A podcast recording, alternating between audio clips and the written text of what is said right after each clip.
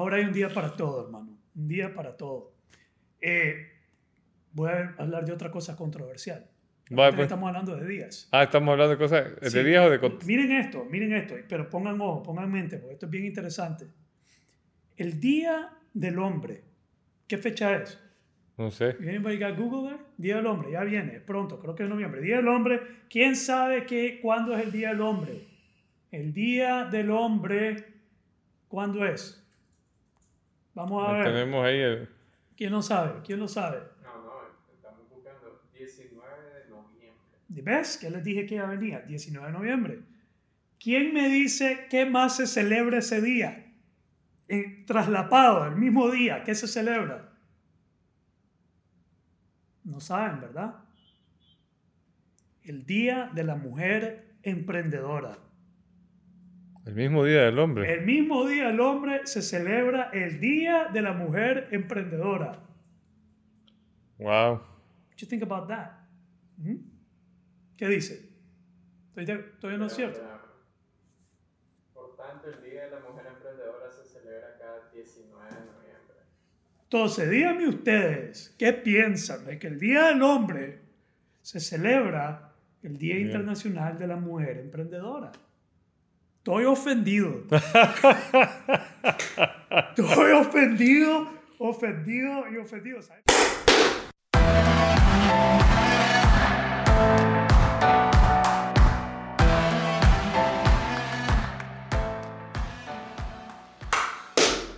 Uy, fallé una, ¿viste?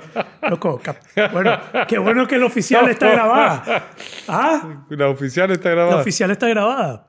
Bienvenidos a Conversaciones Nobles. Episodio número, no tengo ni idea. temporada, tampoco tengo idea de qué temporada estamos. Seguimos en la segunda temporada. No Sí, seguimos en la segunda. Sí, acabamos de empezar. Tuvimos una separación temporal, Javier y yo. Nos separamos, pero no nos divorciamos. ¿No? como- Y dígame, este odio. dígame si no les hizo falta esa carcajada. Y vamos de nuevo, porque tuvimos ahí un problema técnico después de la carcajada de Javier. Se emocionó Cristian. Se emocionó Cristian, nos botó la consola. Pero ya, separados pero no divorciados, hermano, ¿verdad? ¿Vos estás, vos estás claro de cuánto tiempo pasamos sin grabar? Pues mira, yo llevo 53 días de 75 Hard y todo el- no- ninguno de esos días hemos grabado. O sea, llevamos más de mes- dos meses. Como tres, más de 90 días. Mira, cuando yo, cuando yo inicié 75 Hours, yo lo inicié el lunes y grabamos el viernes. Y de Ok. ahí no hemos vuelto a grabar desde ese viernes de 75 Hard. Así que eso hace 70, eso fue 70. y vos Terminé terminaste y llevaba como 25 días. O sea, el fácil 25 como de 90. agosto y estamos a 15. 90 días sin 90. grabar. Un poquito, sí, como 90 días sin grabar. Eh, y dejamos de grabar primero porque Javier se volvió a enfermar. Le dio COVID por, como por décima vez. ¿Cuántas veces? Así es, ¿verdad? Dos veces. Dos veces. Oficiales. La- hay una que me hice la prueba y salió que no, pero tenía los síntomas parecidos. Pero vos declaraste que era.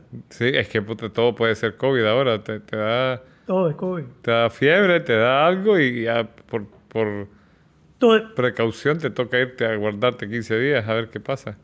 Déjame- Entonces, dejamos de grabar porque Javier se enfermó. Y luego yo estaba haciendo la transición a Hype full time y eso afectó mi agenda. Y luego lo de 75 Hard y luego falleció mi mamá y eso también afectó. Entonces, hay, ah, hubieron varias cosas que después pasó el tiempo, ¿no? Pasó el tiempo. Perdimos el ritmo. Pero hoy retomamos por impulso. Sí, directo. Sí. Porque Venite hoy hoy, mañana démosle, les dije, démosle, grabemos ya, hoy. ya, no, hoy. vamos. Vamos. Let's do it. Eh, y le- sí, es que ni- necesito catarsis. Catarsis. Sí, necesito catarsis. pues esa es la razón. sí, esa es la razón. Te debo usar. Vos sos mi psicólogo hoy. Ok, ya Mira sé. mi sesión de psicología, De, de podcastología. pa- podcastología. Como dice el meme, que los hombres no van al psicólogo, hacen podcast. Hacen podcast. So, we got a lot to talk about, my friend. Yeah, my friend. Eh, voy a hablar un poco de las cosas que, que, que han pasado, que podemos conversar y ver vos por dónde querés hablar y dónde nos lleva esta vaina. Uno, 75 Hard, concluido. Lo concluí, inicié un grupo, 75 Hard. Empezaron 86 personas, ahorita van por el día 26 y hay eh, 51 personas todavía. Entonces han caído bastante y se han mantenido bastante. Yo hubiera pensado que se hubieran ido más personas. Sí, yo, yo hubiera, o sea, mi, mi ratio fue diferente. Yo lo empecé siguiéndote cuando ya me terminé de curar. Eh, como, llevabas vos como 23 días cuando yo empecé. Empezamos 10, vamos, hemos quedado 2. ¿Y ahora? Seguimos 2. Sí, el, sí, la Sí, otra persona sí. como vos. Entonces, es otro. Vos empezaste 75 Hard, vas Sí. en el día 50. 53. 50, y- perdón, 53. No, cada día, cada día Ay, no, no. puta. 53 y 8 horas, cabrón. 8 horas, sí. Ah, Me estás es- quitando setenta y pico de horas. Sí, de- a mí no me vas a quitar 70 y pico de horas de esta mierda. Sí, sí. Es como, Eh, un eh, suplicio inclemente. Alguien, alguien hoy eh, compartió eh, que era día 25 y, inmediatamente todos brincaron. 26, jodido. Sí, sí, sí. 26, no querés perder un solo día. Entonces ya con 50, hermano, ya llevas, ya, ya, Dos tercios. ya te afectó. Sí. Ya no son la misma persona No, ya no. que eras antes. Sí. Eh, po- po- podemos entrar un poco ahí. Eh, entonces, eso, yo concluí, empezamos un grupo, vos empezaste, varias personas han empezado, se generó controversia. ¿Así? Así, hermano. Pues, eh, pues no, no, no gran controversia, pero salieron sus críticos eh, en el mundo de la, la aceptación corporal, eh, la gente que habla sobre la gordofobia, eh, Ah, anti-dieta, anti-querer fotos before and after. Pues comenzó a provocar ahí un, un- Tuvimos una reacción, una respuesta eh, de esa comunidad eh, eh, dentro de, de aquí. Y hay, yo vi a Laine haciendo un, un episodio de su Sí, podcast sí, sobre sí, la sí. gordofobia. Sí, sí, hizo un episodio y interesante que ella y Asir, que, que, que hacen el podcast, están dentro de 75 Hard mientras están haciendo el podcast. Y está bien abordarlo con respeto y, y- y creo que hay cosas que son válidas y, y pertinentes dentro, pues muy válido el movimiento. Solo que nunca hay que descartar todo por, por generalizarlo y to- Sí. totalmente decir esto es malo para todo el mundo. Claro. Esto, esto no es malo para todo el mundo, esto no es para todo el mundo. No es para Esto todo no el mundo. es para todos. Eh, y, y- y por ahí podemos eh, conversar también. Falleció mi mamá también en, en ese tiempo. Ya con cinco días mi mamá falleció, hermano, y, y tuve que lidiar con todos los elementos de... Te faltaba, yo, yo me dije, puchica, va, va a ser un gran pencazo porque estás con el 75 Hard y el luto. Fue un gran pecado, pero vieras que 75 Hard no se volteó, no, no fue un obstáculo. Fue, fue, un, fue una- un ancla en ese momento. Eh, entonces, a, a mí me, a mí me tocó encontrar a mi mamá. Creo, creo que, que vale la pena solo me- mencionar algo de esto. A mí me, me- yo estaba en mi casa, recibí una llamada, eh, me dijeron que no contestaba a mi mamá y yo fui a la casa y yo la, yo la encontré con una tía que llegó al mismo tiempo. Yo tuve que, que revisar y darme cuenta que había fallecido y, y- hacer todo eso. Pues fue, fue, eh, fue duro. Y fue el día 70 de 75 Hard. Y sí tuve que tomar la decisión si seguirlo o no seguirlo. Y después de hacer todo, mis hermanos vinieron, pasaron en mi casa todos metidos. Yo, yo quería salir de eso rápido. Yo quería, no quería enfrentarlo. Yo no quería enfrentar todo lo que implicaba eh, todo ese proceso. Esa es la verdad. Cuando yo me di cuenta, la encontré y tuve que eh, conversar con mis hermanos. Yo decía, mira, yo, yo, yo voy a hacer el entierro hoy y ya vamos a terminar. Pam, pam, pam. Yo quería salir rápido de eso. Eh, gracias a Dios, no fue de esa manera. Digamos, mis hermanos se rehusaron. Yo ya sabía que yo no iba a pelear, si ellos iban a, yo, yo no iba a resistirme, ni, ni obligar, ni decir, no, así se va a hacer. No, yo no me iba a imponer. Entonces yo dije, bueno, pues se hace lo que ustedes deseen, esto es lo que yo prefiero. Pero si ustedes se quieren dejar venir, déjense venir, brothers. Se armaron los brothers para venirse de un día al otro. eh, y se vinieron por Costa Rica, cruzaron la frontera. Puchica. En cuestión de 24 horas, hermano, estaban mis dos hermanas, mi hermano, su esposa y sus cuatro hijos en mi casa. Wow. Éramos, eh, ¿cuánto es eso? So, éramos como 12 personas. Y comenzar a enfrentar todo. eh, el, el luto, el- la- la- las decisiones, fue vergueo, fue llanto, fue sonrisa, fue alegría. Eh, y estuvieron ahí de- desde sábado que llegaron y se fueron el miércoles, ya cuando habíamos hecho el entierro, todo lo que teníamos que hacer. Y, y viendo en retrospectiva, hay dos cosas que yo agradezco enormemente, enormemente. Uno, que ellos hayan venido. Eso lo, lo aprecio enormemente. Creo que fue parte del proceso que tuvo que suceder. It was God sent. Fue una diosidencia total poder vivir eso con ellos de esa Ok. manera. Entonces agradezco eso. Entonces no siempre tenemos que eh, seguir nuestros impulsos. Hay que a veces ceder. Yo cedí y, eh, y, y se dio eso. La otra parte que yo agradezco enormemente es eh, el haberla encontrado. Que, que a mí me haya tocado encontrarla. Eso se lo agradezco a Dios más que un montón de cosas en esta vida. ¿Así? ¿ya? ¿Por qué? Te voy, a decir, te voy a decir que yo era el hijo menos atento y el que estaba aquí.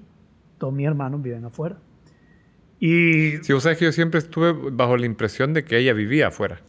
Tanto que cuando... así de no atento era yo. O sea, yo cuando vos hablabas de tu mamá me, me- me generaba una sensación de lejanía. Entonces cuando me, me enteré, porque me escribió, me escribió Carla y me dijo, ya supiste que murió la mamá de José. Yo le dije, no, y empecé, te escribí a vos, te llamé, no contestaste, me imaginé que estabas en el, pues con todo el, el encima. Entonces le llamé a tu esposa, me dijo, estamos impactados, me dice. Y yo le dije, ¿está aquí o está allá? Está aquí, me dice. Ah, bueno, o sea, va a ser aquí el, el, todo el deal. Ya. Fue inesperado, no fue COVID. Fue algo en, en cardíaco. No un infarto, pero realmente fue algo, no, sé, pero fue inesperado. Fue en cuestión de un día para el otro. Yo iba a ir a una cita con ella al doctor el, día que falleció. Por eso en la mañana que me llamaron, inmediatamente fui a ver que, cómo estaba. Pero yo era el menos presente el más difícil. De, digamos, eh, mis hermanos cuando vinieron y estaban hablando, sí, yo hablaba con ella diario. Yo Ah, hijo de pucha. hablaba con ella diario y me, sí, yo también. Y mi hermano, yo también. Yo a la puta. Ain't I, ain't I, ain't I- the asshole? Yo hablaba con ella cada una vez a la semana, tal vez, hasta que ella me llamaba o yo de repente la llamaba. Para que te una idea, una vez la llamo y me contesta y me dice, mira, no vas a creer. Yo me había resignado. Yo le estaba rezando a Dios. Dios, si querés que este ni- niño responda, pues... Pero una relación difícil, pues no era que yo era un gran cabrón, era algo complicado, hermano. ¿ok? Pero, eh, pero sí, era el menos atento. Eh, entonces, el haberlo encontrado, yo sentí, uno, que Dios me lo dio, Ujú. digamos, literalmente, porque que yo haya sido el que haya llegado a recibirla de esa manera, era unheard of, porque eso no sucedía. Nunca fui de esa, de esa forma de responder de esa manera. No sé si me explico. Sí, sí, Era sí. poco probable. Eh, era más probable que me dijera una tía, o, porque vivía sola ella, por decisión. Pero era poco probable. Y entonces que sentí que era como mi última, como mi última re- responsabilidad como su hijo.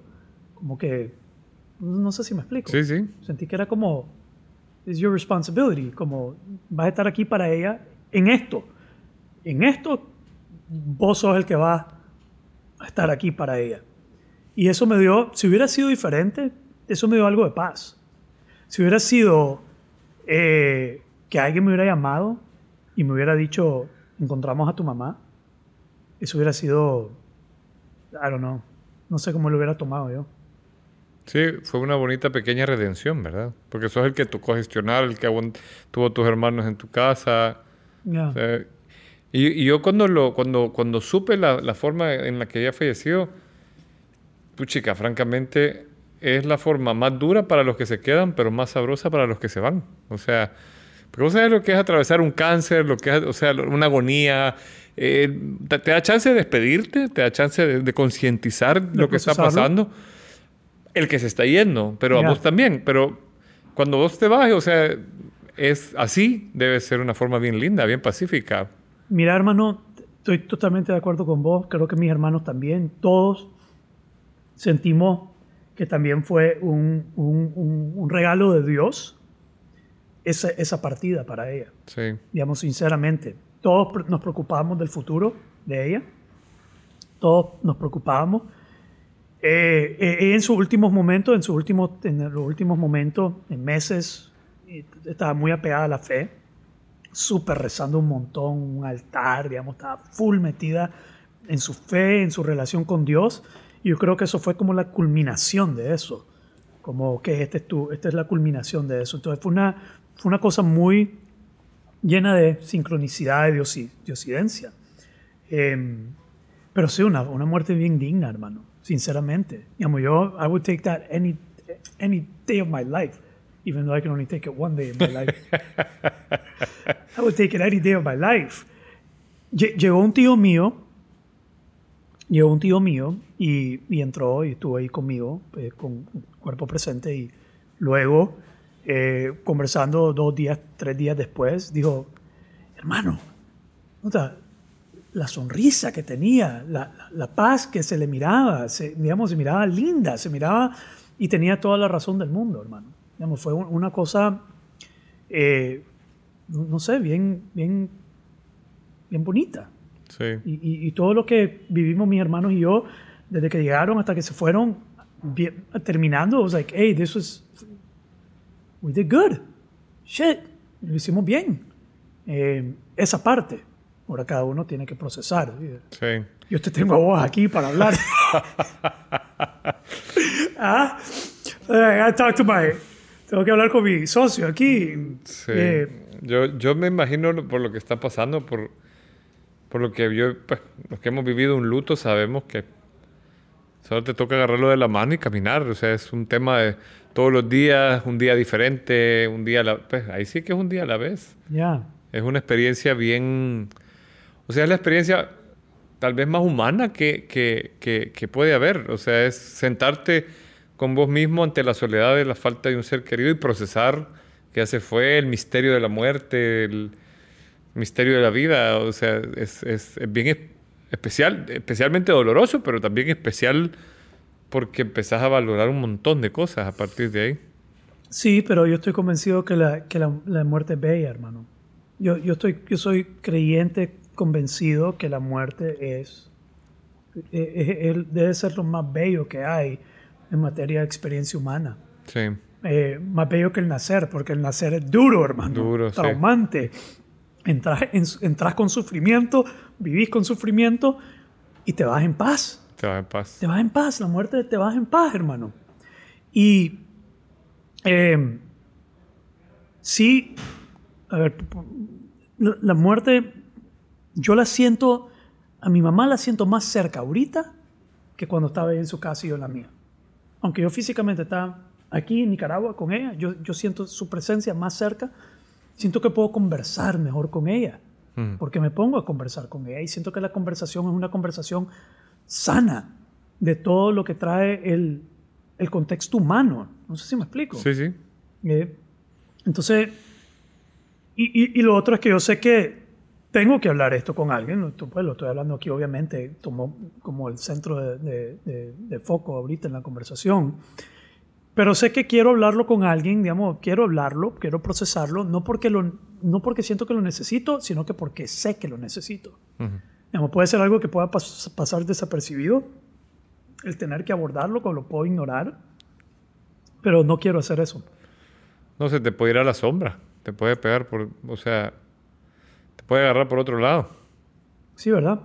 En el inconsciente. En el, sí. O, o sea, a mí cuando, cuando yo te contaba la vez pasada que estábamos hablando de la vulnerabilidad, la muerte más dura que yo he tenido que experimentar fue la de mi mentor, que para mí jugaba varios roles en mi vida. Era una conexión bien fuerte. Éramos amigos, éramos. Yo me sentía su hijo, su hermano menor, sus socios, su amigo, etc. Y de la noche a la mañana se fue. Y yo estaba, o sea, era difícil lo que vos decís, pues yo me sentía igual más cerca eh, y me costaba procesar que se había muerto. Pero yo decía, no puede ser que yo no llore, o sea, yo estaba trabado, no podía llorar y sentía el dolor. Ya. Y me empezaron a dar, eh, qué sé yo, insomnio, eh, me ¿No desperté. llorabas? Yo no podía llorar, No pudiste llorar. yo no pude llorar. Wow. Me tardé como tres meses y pico, tal vez cuatro. Pero me empezó a agarrar cosas que me despertaba a las 3 de la mañana con ataque de pánico, por ejemplo. Ya. Eh, y no lo podía dormir. a eso. Sentía frío. Y, no- o sea, y yo sentía que era eso. Em, un día yo sentí que, que él me visitó cuando ya estaba en los últimos. Tuve un sueño lúcido a donde lo tuve a él cerca. Y me, se- se- pero, pero yo sentí lo mismo que, que me estás expresando tú. O sea, yo hablé, hablé con, con varios amigos y me decían, escribí. Escribí algo, escribíle una carta, quemala. O sea, crear un espacio como si fuera una, una, un peque- una pequeña eh, despedida. Ya. Y, y me tomó tres meses. Me- yo me encerraba en la casa solo, eh, pasaba pensando, pasaba dándole vueltas y ejercicio, hasta que un día fue como que se quebró un, un jícaro.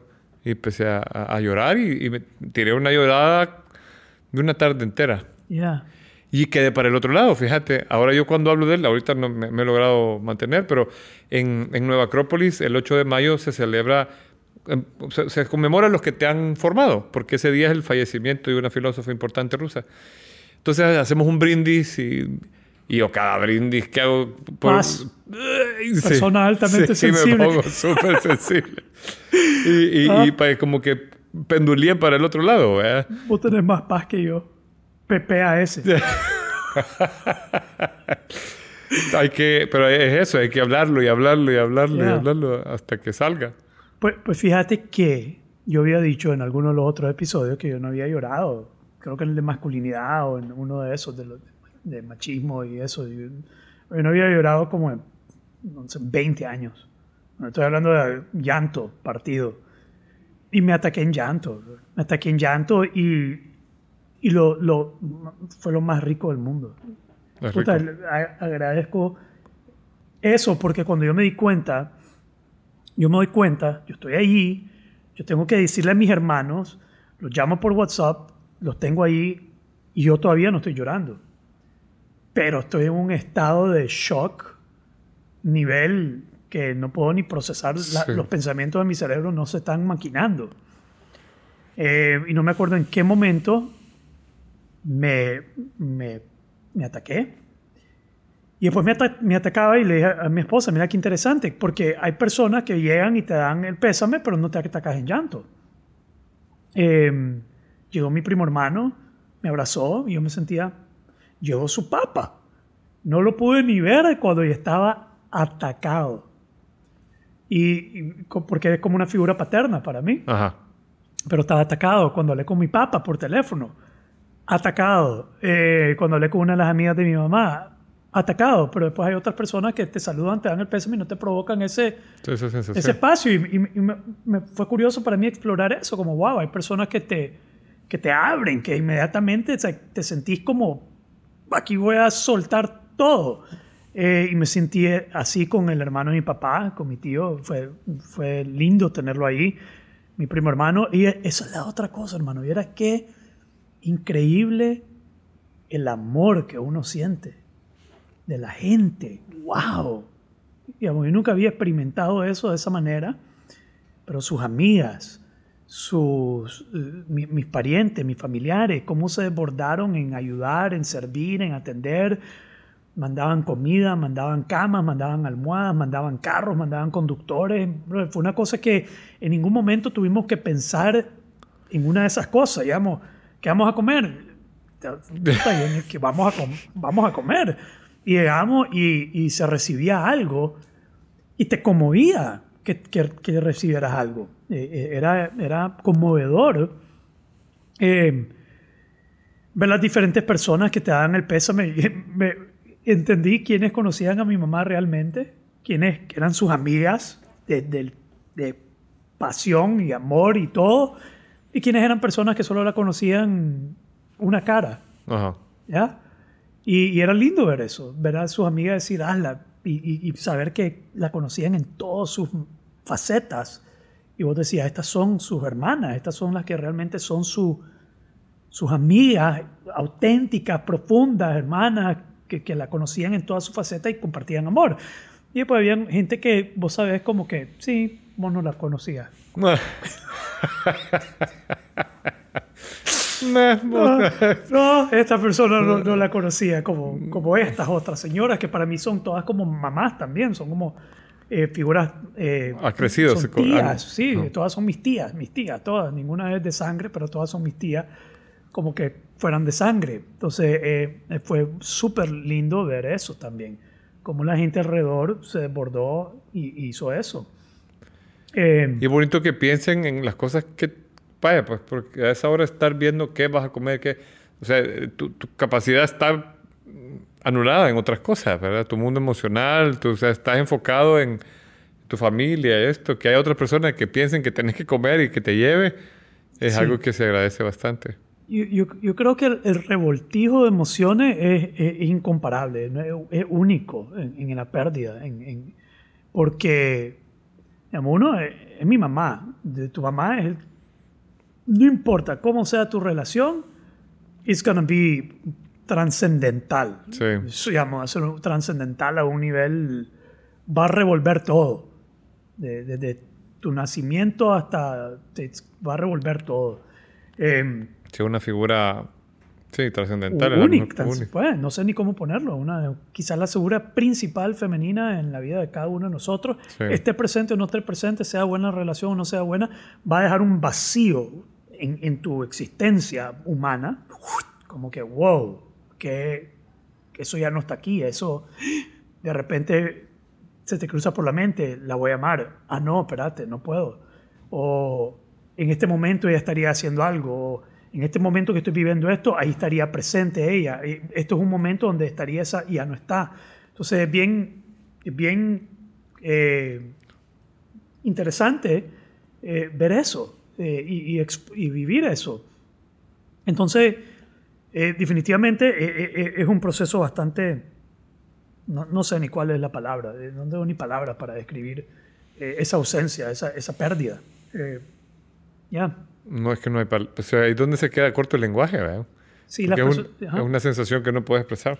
sí, no puedo expresarlo. La- las- es como que la sentí de repente pasajeramente. Son momentos como, oh, man, no puedo creer esto, no puedo... Y de ahí vienen todos los primeros. El primer cumpleaños, el la primera Navidad, o sea, la- los momentos que hayan sido importantes se vuelven a definir eh, eh, el, el luto. Ya, O sea, hay un camino por recorrer que solo acaba de comenzar. sí. Y, y, y inesperado, hermano. Sí, pues. Es difícil esperar algo así. Aunque es es bien curioso el fenómeno de la muerte, porque todos sabemos que nos vamos a morir.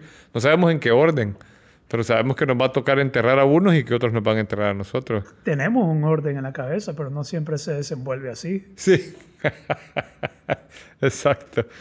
Pues la gente le dije a alguien algo a un, a un, a un eh, cliente hoy. Y dije, "Mae, vas a perder todo. Vamos a perder todo. Todo lo que tenés lo vas a perder. Nadie quiere escuchar eso. Sí, Compras un perro, estate listo para perderlo. sí.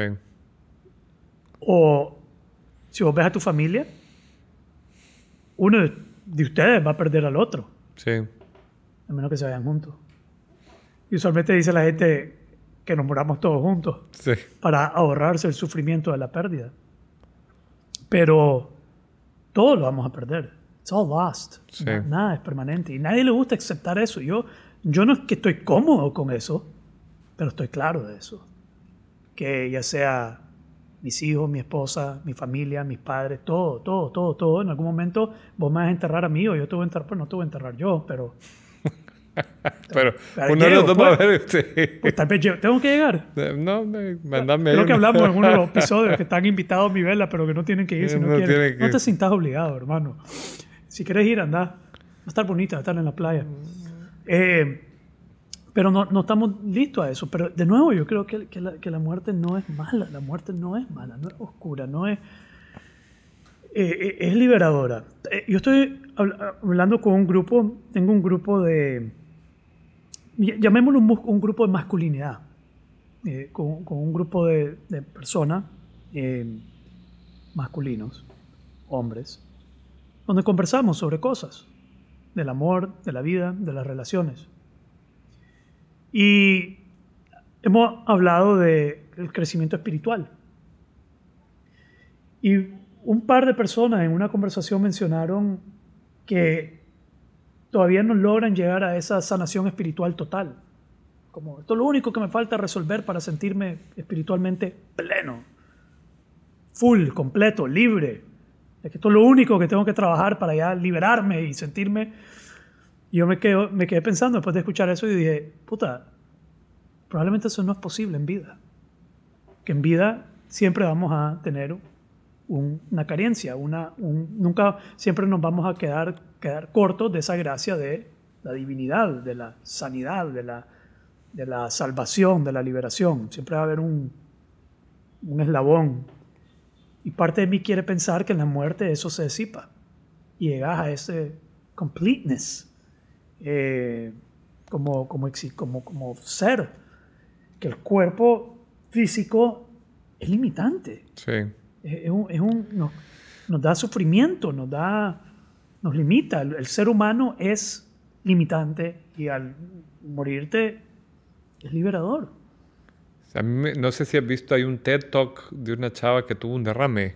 Sí, Y ella dice, yo no quería- o sea, ajá, y lo vivió como científica. como científica. Y dice, yo no, no sabía cómo me iba a caber en ese cuerpecito, dice ella, cuando estaba viviendo esta experiencia. Y también eh, en los libros de Elizabeth Kubler-Ross mencionan mucho eso, que toda la gente que tiene experiencias cercanas a la muerte, cuando sale y está yéndose, se sienten una paz y una felicidad tan bonita que no quiere regresar. La no, no, ya no, ya no, ya no. ¿Cómo no? Te toca otra vez, le dice Ah. ahí arriba. Ah, Alguna figura espiritual lo manda de regreso, ¿verdad? Y hay rechazo a regresar. Ya, y yo puedo entender eso. Yo siento que lo entiendo, el, el querer, ¿para qué jodido quiero volver a eso? Fuck that, I'm, I'm free. Ah, Sí. I'm free. Y, y, y uno piensa, el que muere, como mi mamá puede, mis hijos, preocuparse por ellos. Yo creo que en la muerte no te preocupas por nadie porque sabes que it's only a matter of time before están Sí. liberados. Pues ya ella entiende eso. Y ella entiende lo que viene después y al entender eso sabe que no tiene por qué preocuparse ni estresarse, que there's, there's nothing to worry about. It's all free. Y que en la vida eso es imposible lograrlo por completo. Sí. Fíjate que mi mentor decía que para los que no tienen una vida espiritual intensa, o sea, digamos, un compromiso serio con la espiritualidad, el momento más espiritual de sus vidas era cuando perdías un ser querido. Porque te sentás a tener estas conversaciones, o sea, te das cuenta, wait, alguien cerca, o sea, ya pasó cerca. A ver, no es lo mismo que te cuenten que existe COVID. Yo he hablado con gente de Colombia, con amigos de Canadá que me dicen, es paja, son las corporaciones. Yo le dije, fuck that, yo ya lo tuve y es jodido. Ya. Entonces, en serio, es cierto que sí, se- es cierto que se pierde el- de- de- todo. Entonces, cuando, si vos tenés una vida espiritual, you wonder about, o sea, te lo preguntás, eh, aspirás, reflexionás, lees, buscas experiencia. Pero si no, el momento más espiritual es cuando perdés un ser querido, porque te hace, o sea, Pues te detiene. te detiene y, dice- y y ves el cuerpo sin vida, ve- ves, o sea, sos como Memento mori. Memento Mori. Pues, pues, yo nunca he tocado, nunca me había atrevido, no me he atrevido a tocar a uno de mis parientes que han fallecido. ¿Nunca has tocado un muerto? Mm, pues, sí he tocado un muerto, pero no ha sido mi pariente. ¿Y qué muerto no viste? Ah, ¿sabes? Un chamaco que estaba ahí que se terminaba, acababa de morir. Eh, pero, pero, Estaba caliente todavía. sí, estaba, ya iba de salir. Has tocado un muerto que estaba recién ido. sí, no fue agradable. Que no se ofendan porque estamos aquí.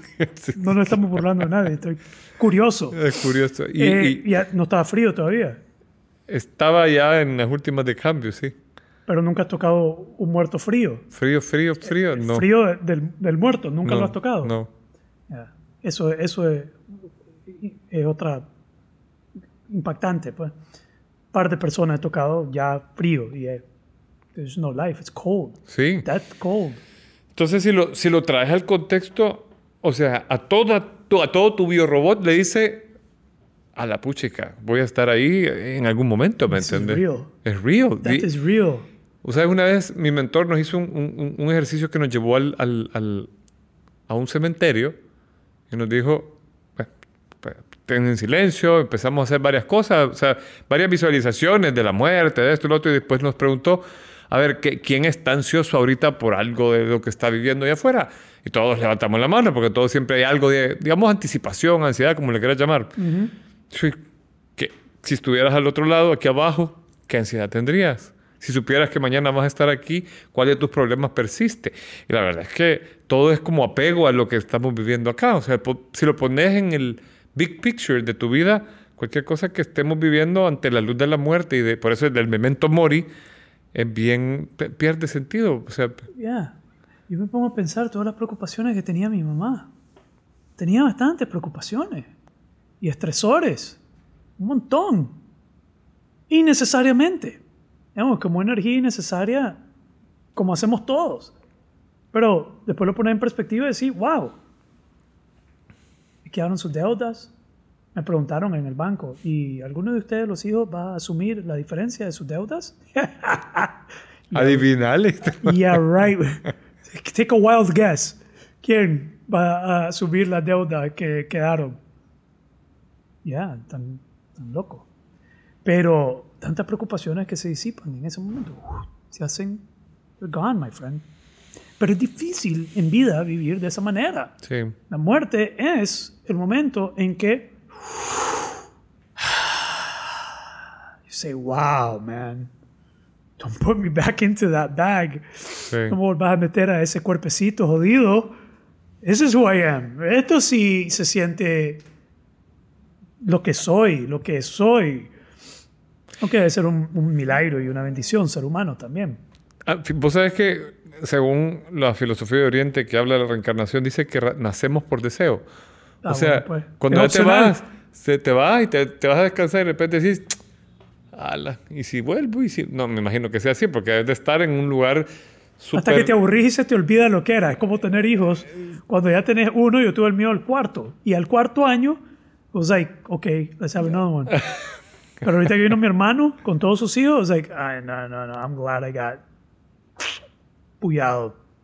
Because, entonces, así me lo imagino, te morís y después de mil años de espíritu, porque van a ser como mil, no van a ser tres días ni tres años, van a ser Sí. mil años, vas a decir, ya se me olvidó lo jodido que era. Let's do it again. Let's do it again, sí. Let's do it again. Let's repeat that shit. Ha, ha de haber algo que nos... O sea, vos sabes toda la experiencia, que, la experiencia humana, o sea, amar, volver, es sobrecogedor también, porque vaya, hemos hablado de la muerte, pero hay pequeñas muertes, hay, hay momentos trascendentales en la vida que, que te elevan quizás así también. Pensar en un momento así de superconexión o, o de momento bonito de amor de tus hijos cuando han venido. O sea, hay, hay magia también en estar de este lado. Ya. Yo tuve una muerte. Me vacunaron a la fuerza. Una parte de mí murió cuando me vacunaron a la fuerza. The non-compliant José Bolaños died con la vacuna en el brazo. AstraZeneca. Me sentí deprimido después de vacunarme. Me sentí resentido. ¿Por sentí qué? una pérdida, loco. Sentí, para que sepan, lo que se siente ser non-compliant y ser obligado a hacer algo. Y me imagino que mucha gente iba a sacar otros temas de cuando te obligan a hacer algo con tu cuerpo que no querés hacer. Eh, yo quedé resentido. Yo no me quería vacunar. Y ¿Y si me han dado la opción, ¿ah? Y y- y pues, sí, siempre tienes la opción. Memento mori, papá. Güey, yo no sé si me voy a morir. Si, no, si escojo que no me voy a vacunar es porque pienso que no me voy a morir. Ajá. Pienso que con la información que tengo, it's my choice. Pero con el mandato de viaje de Estados Unidos y Ah. con algunos viajes que tengo y cosas que tengo que cumplir, tengo que ir a la boda de mi hermana, no puedo fallar eso. Más que todo eso, Eso. it's like, Sí. no, no, no, no, it. No quiero, por lo menos ahorita, no, no quiero, no quiero, no quiero, no quiero, no quiero, no quiero. No es que no creo en la vacuna, no soy un antivacuna, es más, vacúnense todos. Adelante. Pero yo no me quería vacunar. Y me vi obligado a vacunarme. Y una vez que me vacuné, no me sentía bien. No me sentía contento, no me sentía tranquilo y en paz, me sentía enturcado. That's another interesting thing. I was pissed off. It's like, fuck, me hicieron vacunarme. Yo no quería. Sí. ¿Qué pensás de eso? Pues yo lo- viví la experiencia bien parecida. Yo dije, me vacuno, me vacuno. Acaban de pasar dos meses de que tuve COVID. Ah, me voy a vacunar. Y ahora me he dado cuenta que hay un montón de lugares a los que no vas a poder viajar. Pues, te lo voy a hacer simple. El año pasado que viajé a El Salvador tuve que gastar 300 dólares de ida y 300 dólares de venida en exámenes para, eh, para, para saber si tengo o no tengo COVID, para que me dejen pasar en la frontera. Ya. Son 600 bolas que me voy a ahorrar este año porque ya estoy vacunado. Ya. Y mi esposa también. Entonces, eh, ¿Vas para... a efe- vacunar? ¿Vas a gastar por estar vacunado? No, no, no, al revés. ¿Vas a ahorrarte? Me voy a ahorrar eso. Porque, co- porque ya Honduras y El Salvador, si vas con vacuna, ya no te pide la entrada, ya no te pide que, que- que te hagas el examen. Sí. ¿verdad? Y es, es menos... te- bueno, yo, a mí me dio dos días de fiebre la vacuna. Eh, después de eso, dicen que la segunda dosis de la AstraZeneca es más brava. Vamos a ver. No me va a hacer nada. Nada. ¿Y, qué te, y qué te, qué- cuál te pusieron? La AstraZeneca. Aquí, Pero, en, en ¿no? el Manolo Morales. ¿A dónde fue? Creo que me pusieron suero, loco. ¿Ah? Deben de estar poniendo suero aquí. ¿No te dio nada? No, nada, absolutamente. Ligado el brazo el día siguiente, como que me golpearon. Pero es un fenómeno interesante. Este, este fenómeno de la, de- de la vacunación es un fenómeno, es una cosa bien interesante. Estoy tú- curioso. ¿Vos estarías dispuesto a decir cuál es tu posición al respecto? Sí. ¿Cuál es tu posición al respecto? Mira, yo eh, de todo lo que he leído veo que no te evi- evita el COVID ni te lo baja. O sea, francamente, eh, no entiendo del todo eh, la ciencia de, con la que están hechas las vacunas, porque no. Vaya, yo he tenido la vacuna del sarampión, de la polio, de todas estas, y nunca me ha dado sarampión, polio ni nada de estas. Ya. Pero te puede, yo conozco casos que han tenido la vacuna, esto, y les ha dado y se los ha llevado hasta la UCI, y algunos se los ha, ¿Se han muerto? se han muerto con y han vacuna. muerto. Entonces, eh, no es ninguna garantía. Ok. Ven, eh, Entonces pone en duda, ¿no? eh, genera muchas dudas, ¿sí? Porque vos decís, ok, eh, AstraZeneca 76% de efectividad en evitar y no sé qué. Si te da, ah, caíste en el 24. o sea, yo lo veo más como, como eh, cuando iba a Brasil que me hicieron ponerme la fiebre amarilla, porque si no, no podía viajar a Brasil. Ya. Y quería viajar a Brasil. Entonces... Yo me la tuve que poner me- dos veces la fiebre amarilla porque perdí mi tarjeta de... tuve que volver a zampar. Ah, pues Pero no la pensé mucho. Sí, te la ponen cada 10 años. Esto se volvió demasiado eh, politizado, demasiado... Pues, se- se- se- se- Conozco gente que se está poniendo más de un tipo de vacuna para estar seguro. Y conozco gente que, que no quiere, o sea, por ejemplo, hay una, tenemos una amiga en común que dice que ha hecho un estudio y se muere más la gente vacunada que la gente no vacunada, según las cuentas que ella lleva de los muertos alrededor de COVID. Y, y dice que la mayor parte de las personas que han fallecido conocidos por ella han estado vacunados. Yeah. Entonces hay, hay- o sea, es muy ruidosa pues la, la- todas las No hay confianza, no hay No. un ambiente de... Sí, esto, esto está absolutamente buenísimo, pónganmelo. Ajá. Like, yeah, I'll sign up. Pero yo no soy antivacuna. Yo creo que se tienen que vacunar las personas que están en riesgo, las personas que no se sienten cómodas, las personas que tienen miedo, que se vacunen. Adelante. Yo particularmente no siento miedo, no siento preocupación, no siento ansiedad, no me preocupa. Yo he estado con personas con COVID presente, me voy a mi casa y no estoy preocupado. Yo he visto personas que alguien estuvo presente que tuvo COVID y después están como, oh my God, y después están hiper ansiosos, hiper cagados, hiper tensos porque estuvieron cerca de alguien con COVID. I'm like, "Brother, hasta que yo no tengo un síntoma, yo no voy a sudar ni preocuparme. No es porque me vale madre, no siento miedo, no siento inseguridad, no, no me siento de esa manera. Sí. ¿Ah? A mí también la enfermedad en sí misma me genera muchas dudas. Porque hay gente que los agarra y les pega y los revuelca y hay gente que no le pasa nada. Una gripita... Yo estoy claro. Y, ¿verdad? O y- sea, y yo no, es y una no estoy dispuesto a jugar con mi vida ni nada con eso, pero ni modo, pues ya estoy vacunado. Diga que me pasa, ya saben que no fue porque no me vacuné. Eh, Pero tenés una dosis, te falta la otra. Esto- estoy- necesito, la- necesito pronto, necesito viajar pronto, ni modo. ¿Y a dónde te la vas a poner? Enturcado, voy a ir a ponerme la segunda también. ¿Ah? Entonces, eh, yo no estoy de acuerdo con todos los... Pues lo que está pasando en Estados Unidos con esto es, es- es increíble, algo nivel trascendental para ese país y cómo está dividido y cómo se, están, cómo se está llevando eso.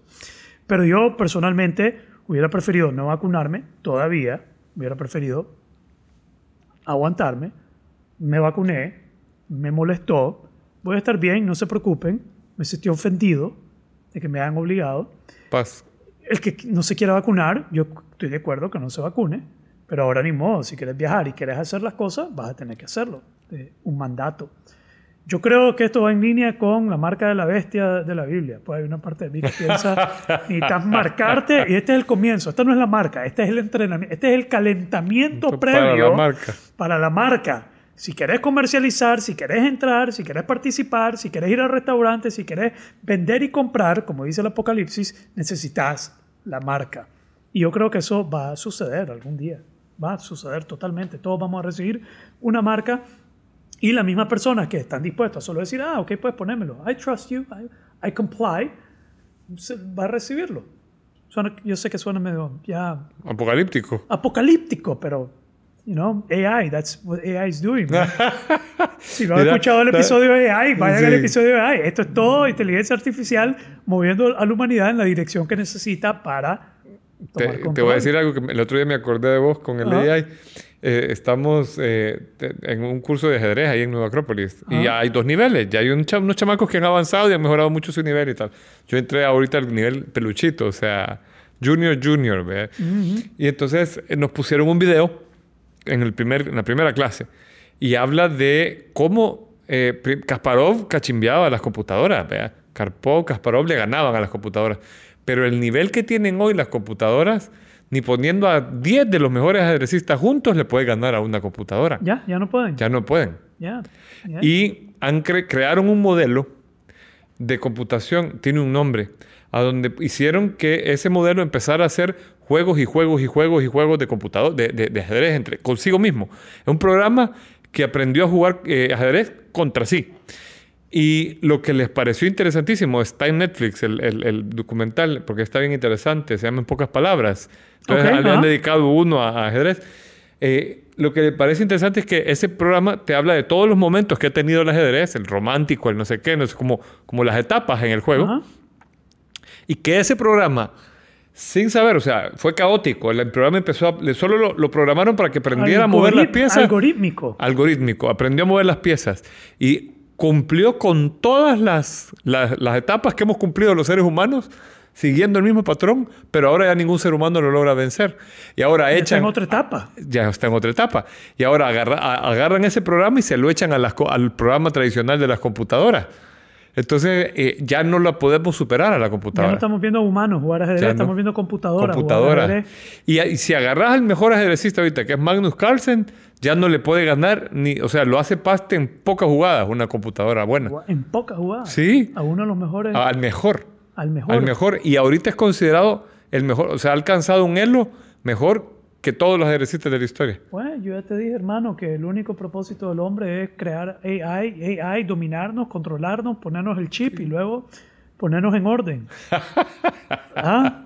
We will comply, pero va a haber un grupo de gente, tribus, así, rústicos en la montaña, rebeldes. Que no se van a poner. que no se va a poner el chip y yo no voy a poder ser uno de esos porque ya me puse la vacuna y me hicieron, me caparon, jodido. caparon mi rebeldía. Esa parte mía murió. La parte rebelde, no pude sostenerla. Fui vencido. Fui esterilizado y vacunado en el mismo año. En el mismo año. Eso sí me da eh, depresión, jodido. Oh, yeah, that's hilarious, man. Pues sí, hermano. Eh, de nuevo, momentos súper, súper, súper complejos, hermano. Pero bien, ¿algo más que quieras decir? No, yo creo que podemos ir cerrando porque Cristian ya nos está haciendo de los números. It's okay, we can go on for three hours, pero no creo. Yo creo que ya podemos ir cerrando. Más adelante hablamos de otros temas. Yo creo que por hoy podemos completar esta conversación noble. Yo creo que con, No, el, porque- yo creo que con el cierre de haber sido esterilizado y capado todo en el mismo año, Está- es un- estoy- sí. estoy Es un buen punto y final.